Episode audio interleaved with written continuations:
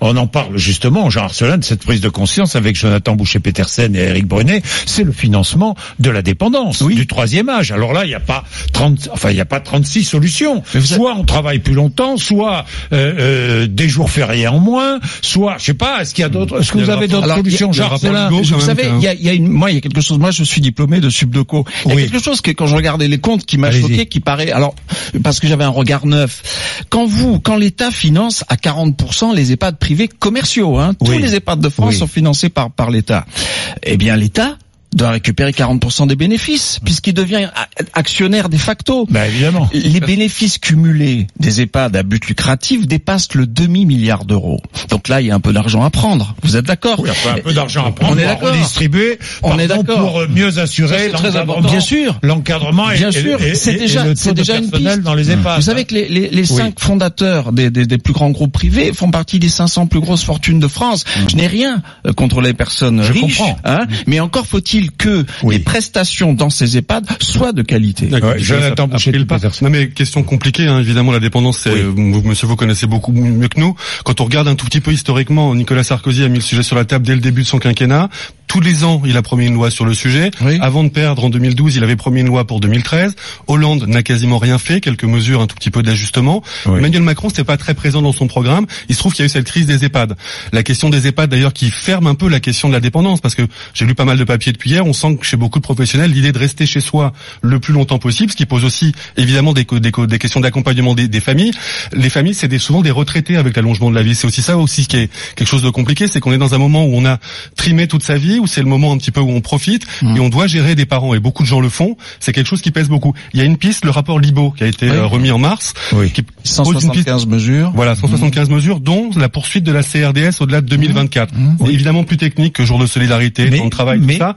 Ça rapporte de l'argent, besoin de financement autour de 9 milliards d'euros par an en plus, si j'ai bien compris les, les équilibres. On est sur 30 milliards aujourd'hui, Ça fait, chose ça comme ça. fait, ça fait un C'est une plus. bonne idée. Voilà, un en CRDS. Mais si vous regardez, Il faut vous savez, trouver de la regardez- ressource en tout cas. Oui. Vous, vous regardez le, le pourcentage de, de, de PIB utilisé par la France pour financer la dépendance. Et vous avez raison, la dépendance, c'est pas simplement On les est à EHPAD. combien, C'est aussi, Un, deux, un, on est quatre à 1,2. 1,2. Mais- Alors qu'en Suède, on est à 2,6, Voilà. je crois, on, ou quelque chose on est, comme ça. on, on est, on est 30% en dessous de l'Allemagne. On est euh, Oui. deux fois moins que les pays nordiques qui ont une prise en charge formidable. Si vous voulez vieillir bien, allez dans les pays nordiques, c'est vraiment Ouais, et- exceptionnel. et évidemment, on s'occupe pas de nos vieux. Mais il y a- En France. Alors, mal. on, on les oublie. on les oublie. Eric On les cache même. Moi, moi, j'ai lu le bouquin de- d'Arcelin, il est, il est stupéfiant et il est plein de, de, de tendresse en même temps. Et il est plein de paradoxes aussi, Oui. parce que c'est, c'est tout ça est très paradoxal. Vous vous le dites d'ailleurs, c'est pas le moment de le dire, mais vous dites une des premières violences qui est faite euh, à ces vieux, hein, qui reste en moyenne deux ans dans un EHPAD, c'est ça la Oui, durée de oui, de plus en tard. Euh, c'est- C'est parfois, pas toujours, fort heureusement, mais c'est parfois des familles eux-mêmes qui viennent pas pas souvent les voir, ou alors euh, parfois à Noël pour le chèque. Il y a vraiment.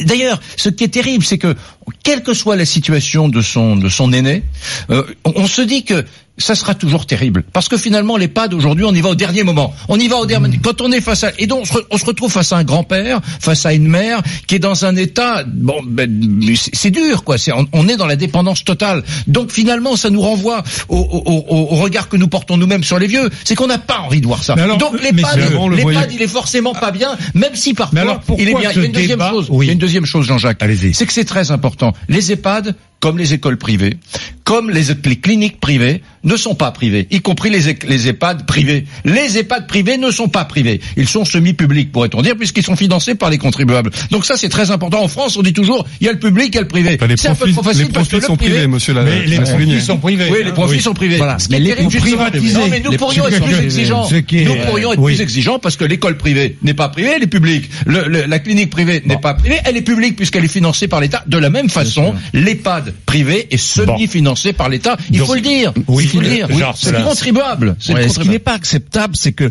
avoir une grande rentabilité, c'est tout à fait, c'est très bien. Un business qui prospère, c'est très bien, ça crée de l'emploi, de la richesse. Bien sûr, bien sûr. Mais un, un, un tel niveau de rentabilité, quand par ailleurs vous avez un budget alimentaire aussi bas, quand par ailleurs vous êtes, vous êtes conscient que, que l'EHPAD est en sous-effectif et vous laissez ça et vous refusez que l'on embauche en plus, ça, ça n'est pas acceptable. Et c'est une réalité cachée pour le coup.